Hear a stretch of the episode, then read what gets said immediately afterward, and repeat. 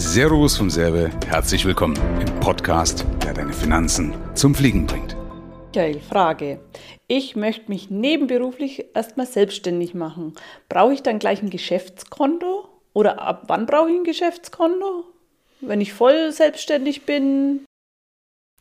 Ja, das ist eine gute Frage. Da renne ich auch teilweise immer oder kämpfe gegen Windmühlen von Steuerberatern. Also grundsätzlich ist es immer schwer, sowas pauschal zu beantworten, weil der Zweck heiligt die Mittel. Ja? Mhm. Also was will ich denn mit dem Geschäftskonto bezwecken? Das ist ja erstmal der Sinn. Der Sinn ist ja, dass ich meine, meine private Geschichte von den geschäftlichen Aktivitäten trenne. Mhm. Ja? ja? So, ich bin aber der Meinung, wenn es um die Einfachheit geht, muss ich das gar nicht unbedingt machen. Okay.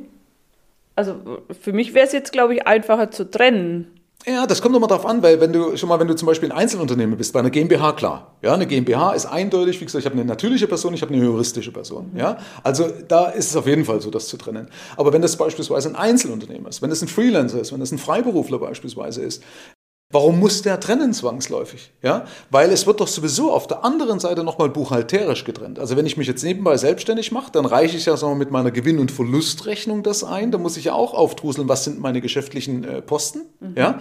Und der Rest ist automatisch privat. Oder wenn ich ein Steuerbüro habe, dann wird das doch sowieso buchhalterisch berücksichtigt. Das heißt, er bucht doch das sowieso geschäftlich. Sag mal, es wird immer nur dann tricky, wenn du also wie gesagt, GmbH haben wir ja gesagt, wenn du Entnahmen hast, aber das ist ja beim Einzelunternehmen gar nicht relevant, sondern es wird dann tricky, sag mal, wenn du äh, ein überzogenes Konto hast, ja, und die, die, die, die Schulden, also die, die, die Zinszahlungen dafür, wenn man sagt, ja, ist es jetzt private Schulden oder sind es geschäftliche ah, Schulden? Ah, okay. Ist die Kontoführungsgebühr jetzt privat oder ist es geschäftlich? Ja, da können wir aber auch vielleicht sagen, okay, ich, ich teile es nach Buchungsposten auf. Ja, aber hey, da reden wir um 20 Euro monatlich, was die Kontoführungsgebühr kostet oder 25 oder ja, also äh, also selbst ich vermische es. Ja? Okay. Aber auch deshalb, weil ich nie Schulden habe auf dem Girokonto. Das heißt, ich habe jetzt diese, diese Relevanz gar nicht. Ich sage mir, weißt du was, wenn ich jetzt 100 Euro Steuernachteil im Jahr habe oder 200, ist mir das egal. Dafür habe ich ein Konto, weißt du. Äh, das, kann, das könnte jetzt bloß den einen oder anderen verunsichern, weil ich habe eh immer zwei Konten. Ja, ich brauche für mein System immer ein Zwei-Kontensystem. Einmal, wo die Einnahmen draufgehen und einmal, wo die Ausgaben und die Budgets gebildet werden und meine Sparvorgänge. Und die will ich nicht vermischen, weil bei mir als Einzelunternehmen ist es eh linke Tasche oder rechte Tasche. Ja? Okay. Das heißt, ich müsste jetzt dann nämlich nochmal ein drittes Konto dazu nehmen, ja, um das zu trennen und dann wird es mir irgendwann zu blöd. Und deswegen habe ich das mit meinem Steuerberater besprochen.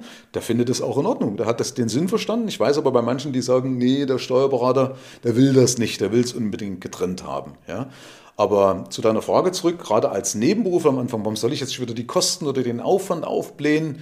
Herrgott, wenn es mich wirklich 20 Euro Steuern kosten sollte im Jahr, dann hast du ja am Anfang auch noch nicht so viel Steuern. Gut, ja, es wird verrechnet ja dann mit, deinem, mit deinen Einnahmen noch, wenn du noch Angestellter bist. Aber mach dich nicht verrückt, mach Geld, gilt auch hier. Okay.